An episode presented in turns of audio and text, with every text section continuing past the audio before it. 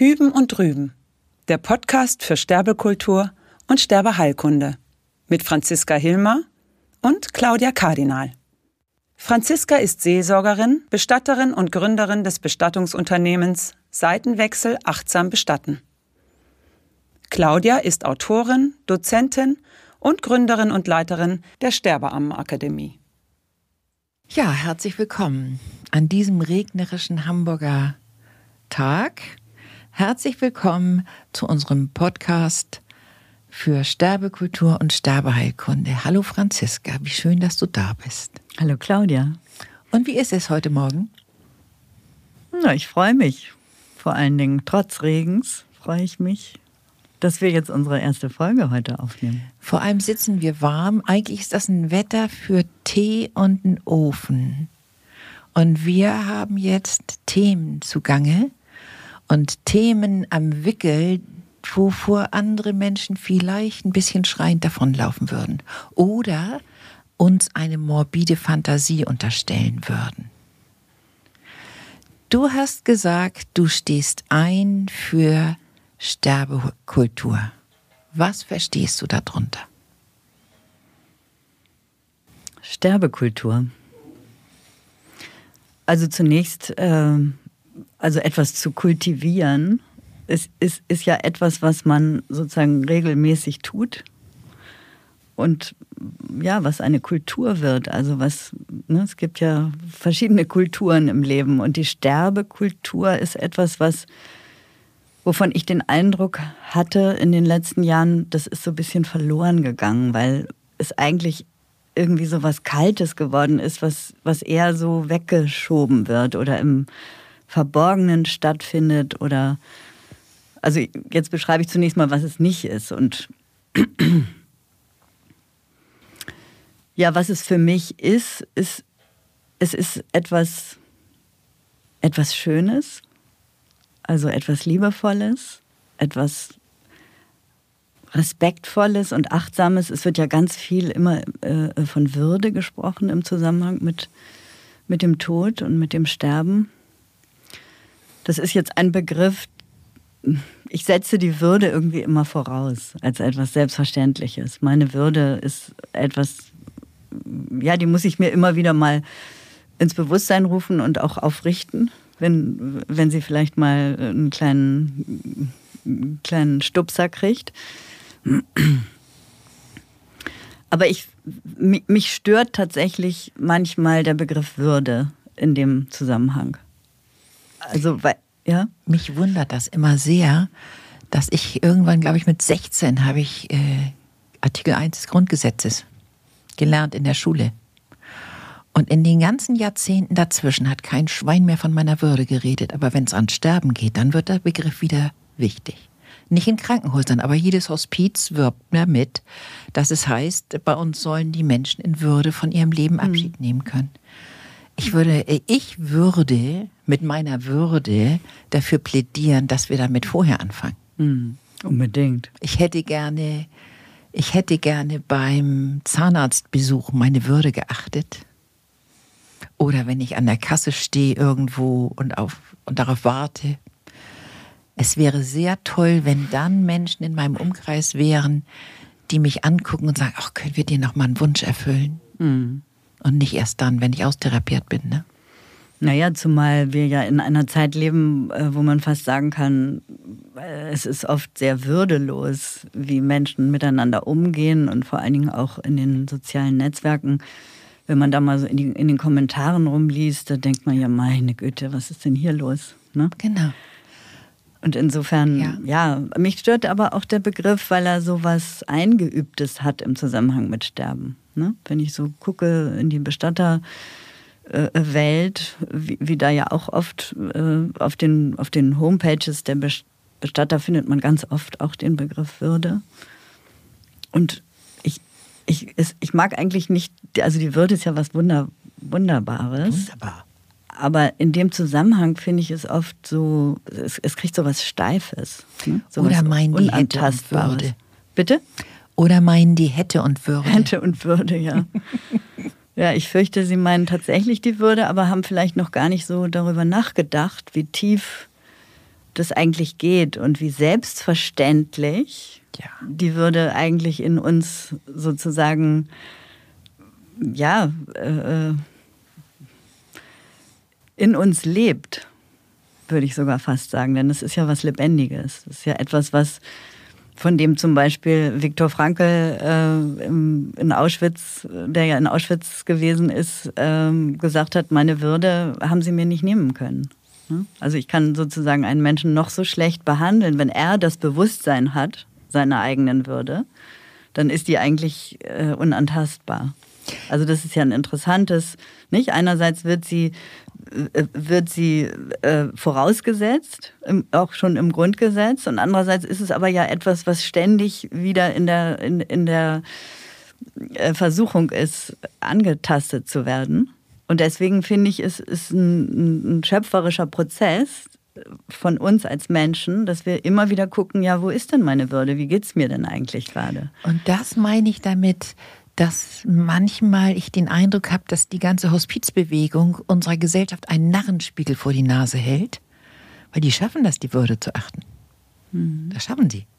Das, auf jeder Webseite steht es drauf und das machen sie tatsächlich. Die gucken, die beachten dich, die, die nehmen dich mit deinen ganzen Macken, alles wunderbar.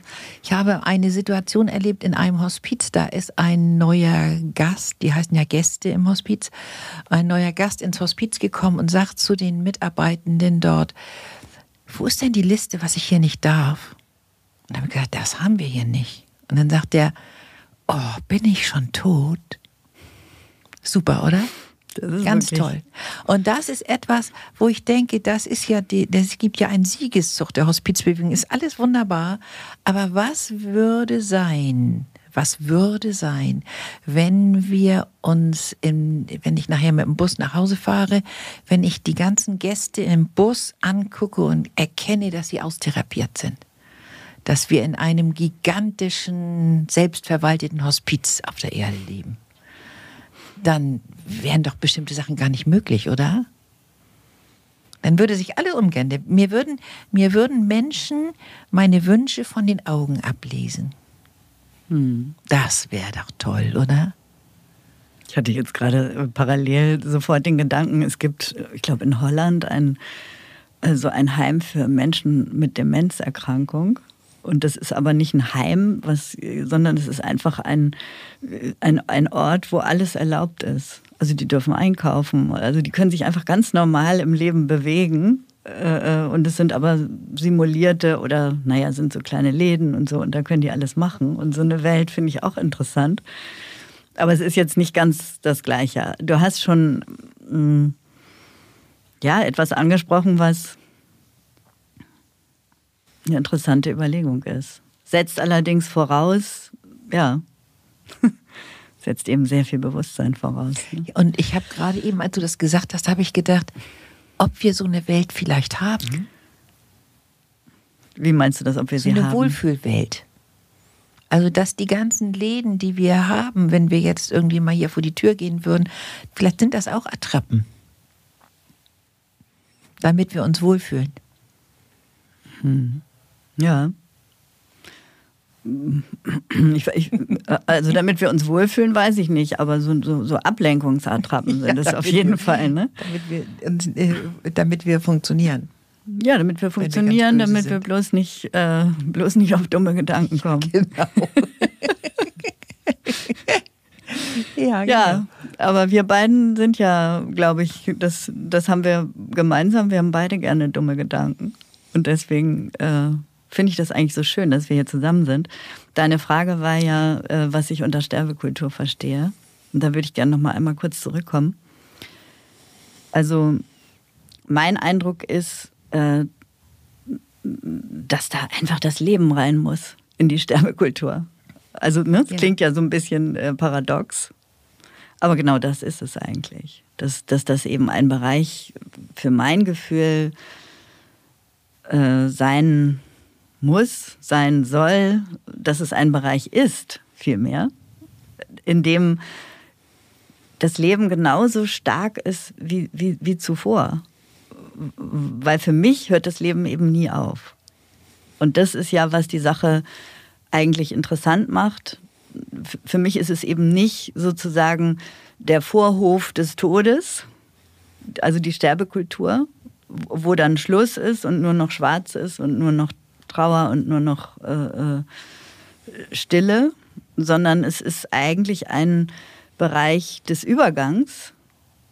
Und deswegen ist er für mich eigentlich ein künstlerischer Bereich, also es ist ein schöpferischer Bereich, wo noch ganz viel eigentlich stattfinden kann.